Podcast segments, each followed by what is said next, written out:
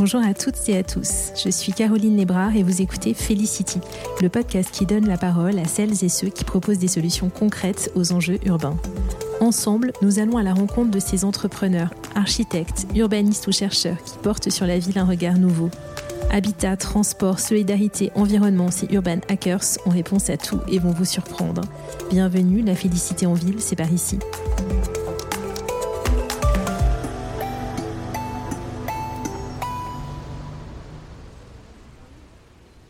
Felicity saison 2, me revoilà. Avec des interviews incroyables en préparation sur des sujets de prospective, parce que le thème de comment vivra-t-on en ville demain et comment s'y préparer me passionne. Et un focus donné aussi, parce qu'il y a là un levier évident et immense pour des solutions nouvelles. Et justement, aujourd'hui, on va parler de données avec Arnaud Grignard, chercheur affilié au MIT. J'ai eu l'occasion l'année dernière de suivre une formation passionnante d'ailleurs au MIT Media Lab intitulée Beyond Smart Cities, Emerging Design and Technologies. Et j'ai vu dans l'un des modules apparaître Arnaud, dont le nom laissait peu de doute sur son origine française. Un chercheur français associé au MIT et spécialiste de la modélisation de données pour les villes, il fallait bien sûr que l'on ait cet échange-là dans Felicity. Avec Arnaud, on a parlé de modélisation de données et des projets qu'il a pu mener dans différents pays avec des finalités très différentes mais des résultats incroyables. Ce que j'ai aimé dans l'approche et l'outillage proposé par le MIT Media Lab et par Arnaud, c'est qu'il propose une aide à la décision extrêmement ludique et facile à appréhender pour tous, y compris pour les non-spécialistes, voire pour le grand public. Alors, les données pour de meilleures décisions publiques, c'est parti.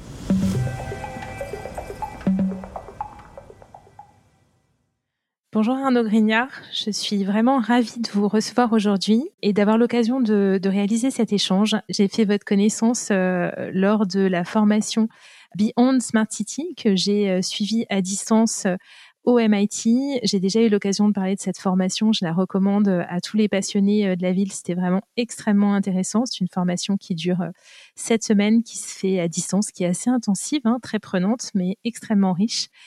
Et vous, vous êtes donc chercheur au MIT Media Lab depuis 2016.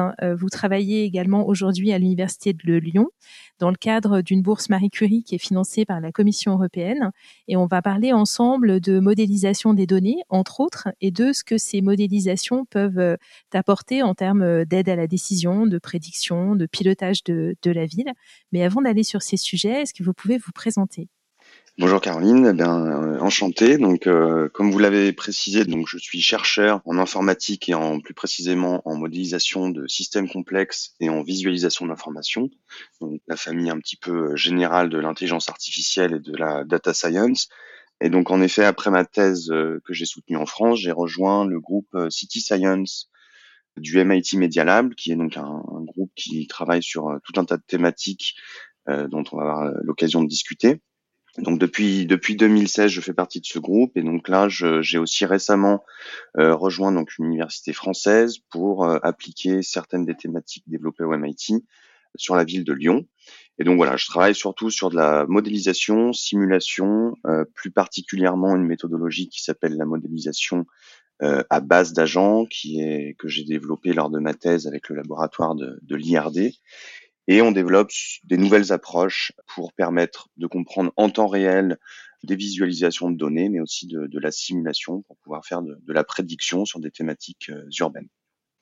Parfait. Alors vous allez nous en dire plus, mais avant ça, est-ce que vous pouvez nous dire ce qu'apportent euh, ces méthodes de modélisation de données? Comment est-ce qu'elles peuvent euh, s'appliquer finalement à la ville? Oui, alors euh, bah, comme on le sait tous, euh, les villes sont euh, l'avenir, là où tout se produira, l'essentiel de la croissance démographique va se produire. Donc il y a énormément de questions qui se posent autour de la de la densité urbaine, de, de la mobilité, de, de, de l'énergie. Et donc on essaie de développer des outils qui utilisent de la technologie, de l'informatique et de la de la donnée pour développer des nouvelles approches, des nouveaux processus pour que ces villes puissent répondre à ces grands défis. On pourra peut-être aller plus dans le détail, mais il y a, on va dire, cinq euh, grandes euh, grandes étapes dans ce processus qui consiste globalement, dans un premier temps, à, comprendre ce qui se passe dans une ville. Donc ça, on va le faire, par exemple, avec beaucoup d'analyses de données. Euh, une fois que cette compréhension est établie, on va voir comment transformer différentes étapes de transformation. C'est là où la simulation peut nous aider pour prédire ce qui va se passer si on implémente tel ou tel scénario. Et ensuite, justement sur ces prédictions, quand il y a plusieurs scénarios à choisir, on utilise des, des, des méthodologies, des, des, outils pour atteindre un certain consensus, puisque selon les acteurs de l'urbanisme, on va avoir différents, différents intérêts. Donc il y a une volonté de trouver le, le bon consensus afin de choisir la bonne décision entre guillemets, en sachant qu'il n'y a jamais vraiment une, une bonne décision et qu'il est important que chaque partie prenant euh, y retrouve son compte.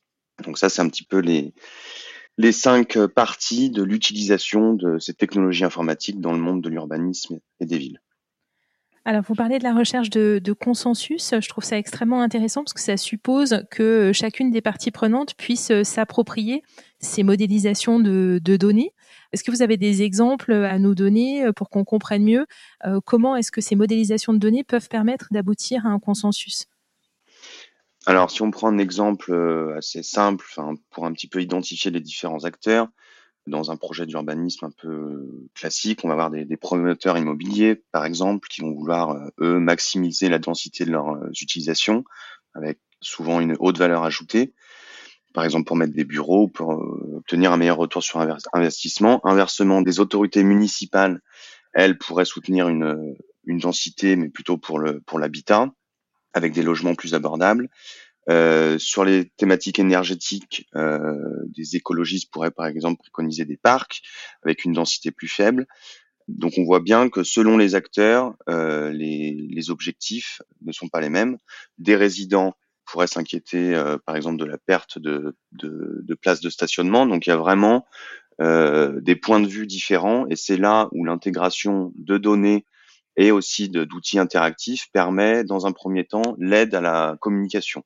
Donc, il va permettre de façon euh, assez euh, assez visible et assez objective de montrer euh, l'impact de tel ou tel, on va dire de monter, montrer l'impact à un expert dans un domaine A l'expert dans un domaine B va pouvoir lui montrer son impact. Donc c'est vraiment une notion un petit peu d'interdisciplinarité, de diversité des acteurs, et c'est là où le couplage de données et la simulation permet vraiment de faire communiquer des domaines différents donc de montrer les impacts. Ensuite, ça c'est plus le, le, couplage de modèles et le couplage de données qui permet de faire ça.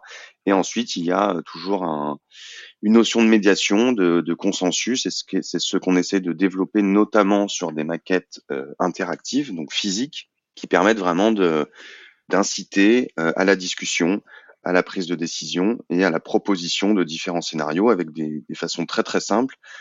Sur certains de nos projets, on va pouvoir venir euh, éditer euh, tangiblement, ce qu'on appelle ça des interfaces tangibles. On va venir euh, poser un certain building, déplacer une certaine route, et la simulation va être nourrie par ce nouveau design et va pouvoir montrer les impacts que ça va avoir en termes de, de mobilité, d'énergie, de densité, de diversité sur la ville.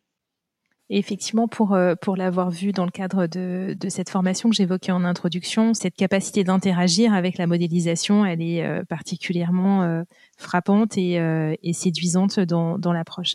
Alors dans les questions que j'avais également, il y avait euh, dans quelle ville euh, et dans quel contexte est-ce que vous avez pu euh, mettre en œuvre ce type de modélisation? Est-ce que vous pouvez nous en parler, nous dire quels résultats ont été obtenus et, aussi qui est-ce qui vous sollicite habituellement dans, ces projets?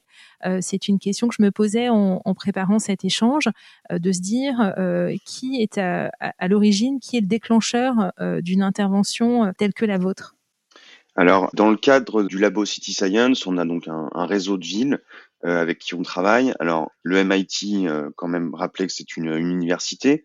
Donc, souvent, les collaborations sont euh, académiques, scientifiques et universitaires, mais l'objet de ces recherches, c'est quand même la ville et l'urbanisme. Donc, en général, dans toutes nos, nos, collaborations, on a un lien fort donc entre le vivier universitaire, principalement en sciences, euh, en sciences de l'information, en informatique, en sciences sociales, en sciences de la médiation, et aussi une connexion forte donc avec euh, la ville, euh, les prises de décideurs.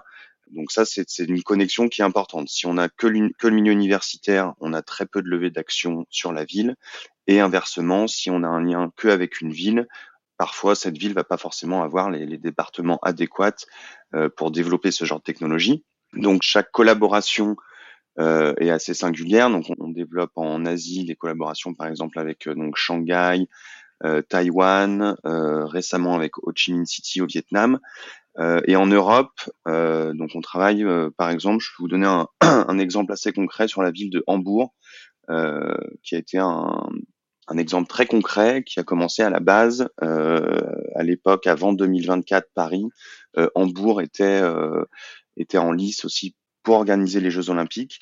Donc on avait commencé à travailler avec eux. Donc ça c'était en 2015 et à ce moment-là il y a eu aussi Hambourg et l'Allemagne, l'Europe en général a dû faire face à des problèmes de, de réfugiés, d'immigration.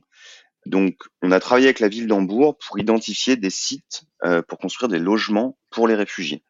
Donc ici, euh, on, a, on a travaillé étroitement avec, euh, avec le maire, on a établi trois critères pour ce projet. Donc chaque quartier devait assumer euh, une part égale de l'intégration des réfugiés.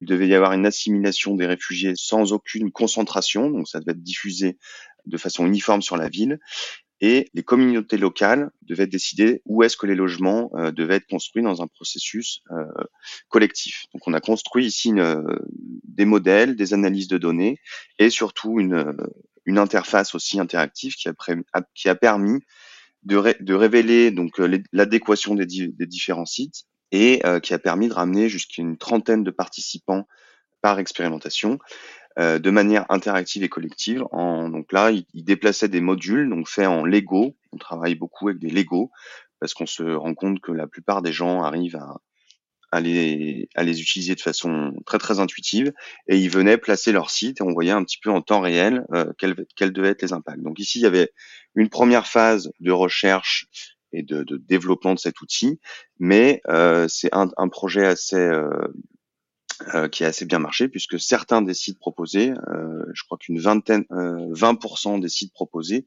ont été effectivement construits dans la ville d'Hambourg. Donc ça c'est un projet qui a été où vraiment la technologie était développée pour une question très particulière. Ensuite, dans d'autres dans d'autres villes, euh, on va beaucoup travailler sur la mobilité, euh, la mobilité urbaine, les, gestions d'énergie. Euh, donc on, on, peut revenir un petit peu plus en détail ville par ville, mais il me semblait que l'exemple d'Hambourg était assez concret, notamment par le fait qu'il est vraiment commencé par une question très très claire.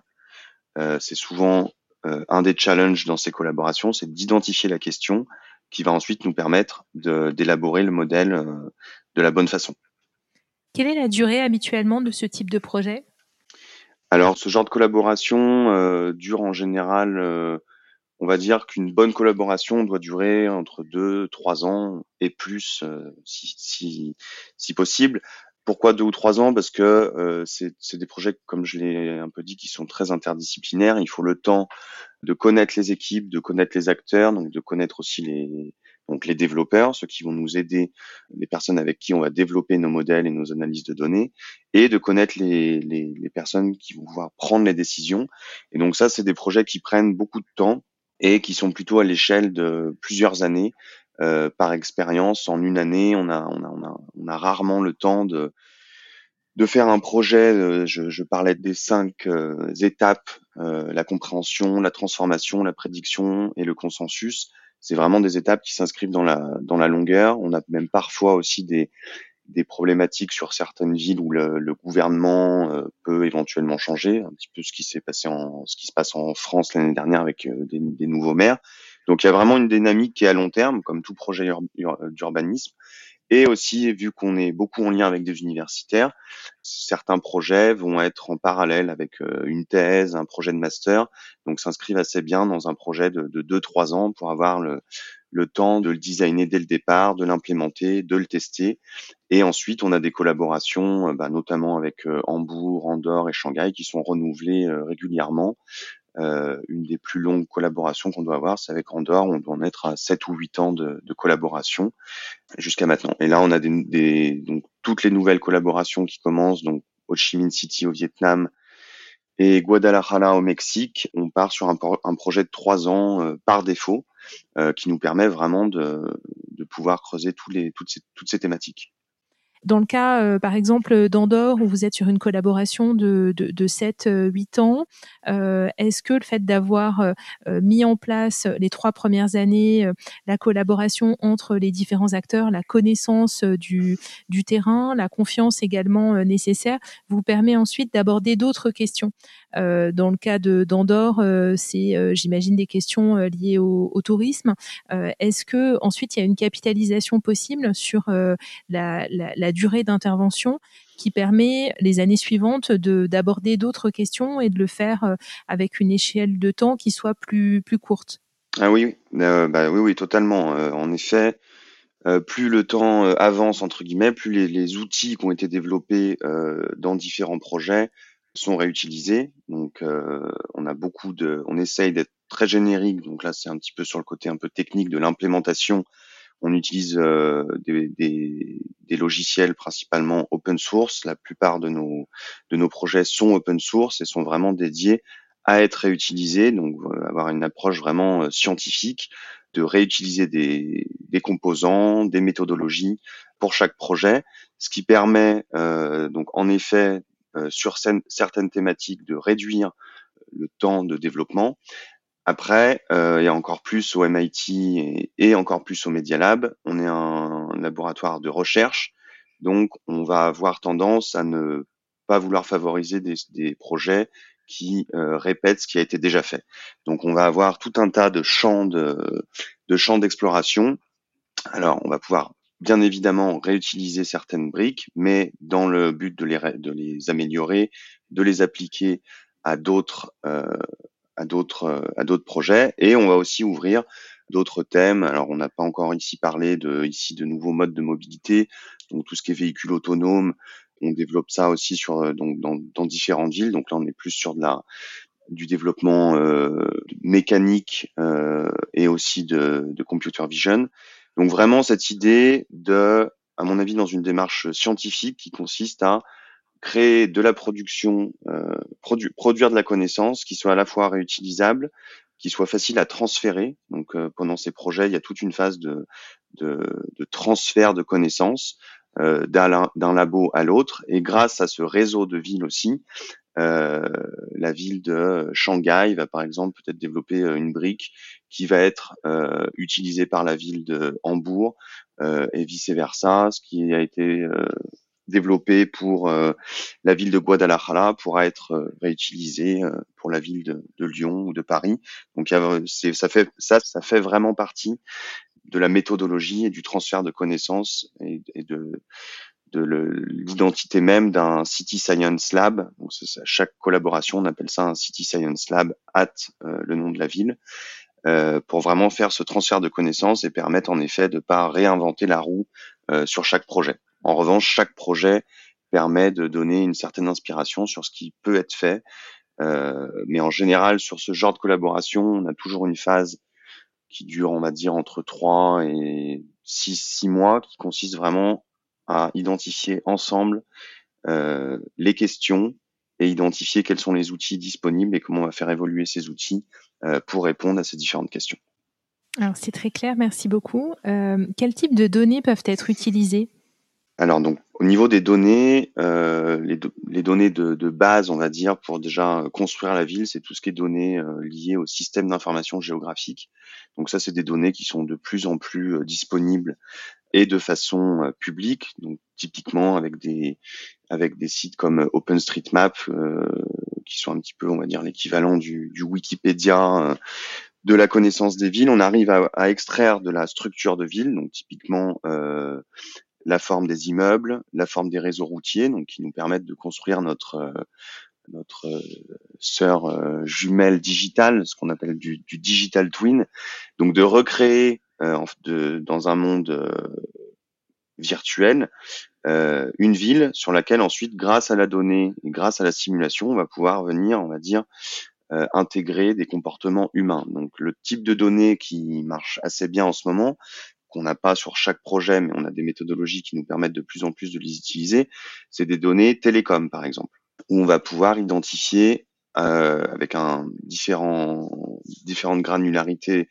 de détails selon la qualité des données, selon les réglementations en vigueur, que ce soit en Europe ou aux États-Unis, c'est pas forcément les mêmes réglementations, mais avec des données télécom, sans vouloir identifier individuellement le comportement individuel de chaque personne, parce qu'on travaille plutôt sur des données qui sont anonymisées, on arrive quand même à recréer le, on va dire le, le pouls de la ville, euh, à savoir où sont les zones de, de forte concentration, où sont les zones où justement euh, la densité est trop faible. Donc ça nous donne des informations plutôt sur le comportement, on va dire euh, social et la mobilité urbaine.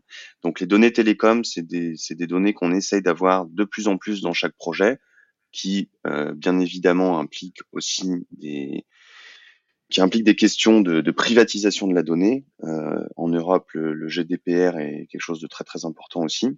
Donc, données SIG, système d'information euh, géographique pour la structure de la ville, sur lequel euh, on a des données sociales sur le comportement des, acteurs de la ville.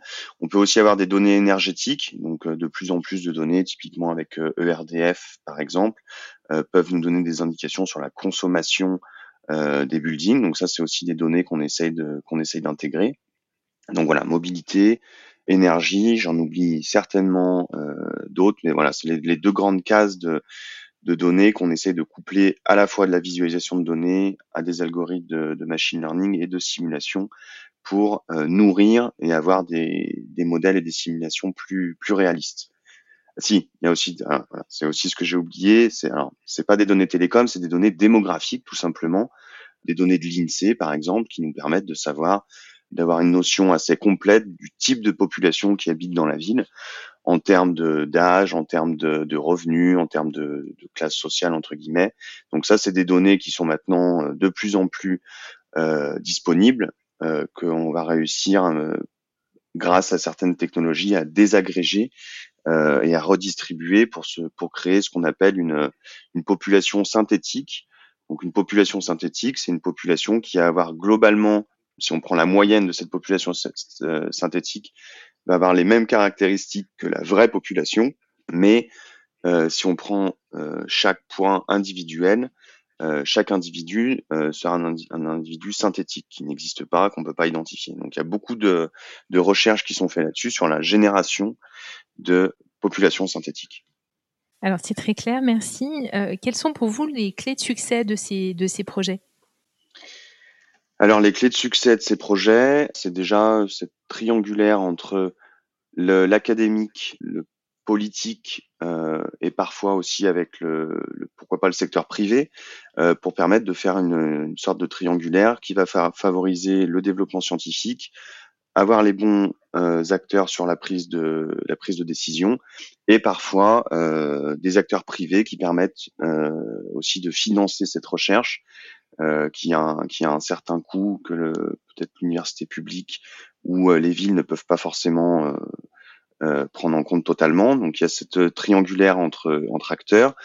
J'avais j'ai aussi parlé de ce transfert de connaissances, c'est une grande un un des euh, une façon d'évaluer la qualité d'un projet, c'est être sûr que euh, les personnes avec qui on a travaillé sont, euh, pourquoi pas, indépendants au bout d'un certain temps et vont pouvoir aussi eux-mêmes développer certaines certaines fonctionnalités qui vont pouvoir être réutilisées.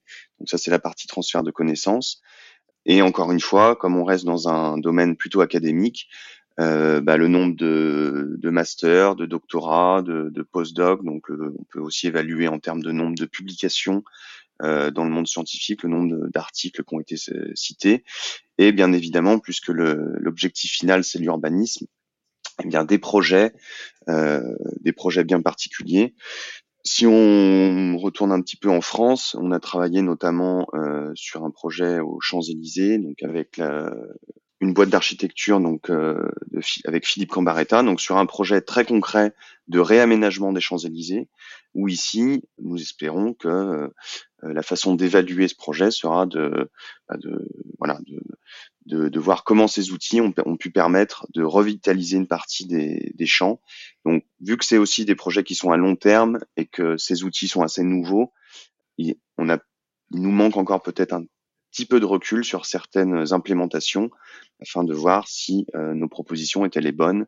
C'est là où on en est en ce moment, c'est que de plus en plus de nos propositions commencent à être implémentées d'une certaine, d'une certaine manière. Parfait. Alors, on a parlé du MIT euh, Media Lab, on a parlé également de l'Université de Lyon. Est-ce que vous pouvez nous citer d'autres équipes à travers le monde qui travaillent sur ces sujets de modélisation urbaine? Donc, dans le cadre de la, avec Hambourg, on travaille avec l'Université de Hafen City, donc euh, Université d'Hambourg, euh, qui ont une trentaine, une trentaine d'équipes. À Shanghai, on travaille avec l'Université de Design, donc avec Tongji University, euh, où là on est plus en effet sur du de design et de design innovation. À Taïwan, on collabore avec euh, Taipei Tech. Donc encore une fois, on est sur des partenaires euh, universitaires. Au Vietnam, on travaille avec une agence de recherche en architecture. Donc là, on est un petit peu sur une une thématique hybride entre de l'universitaire et de et de l'immobilier et de des, des agences de développement urbain.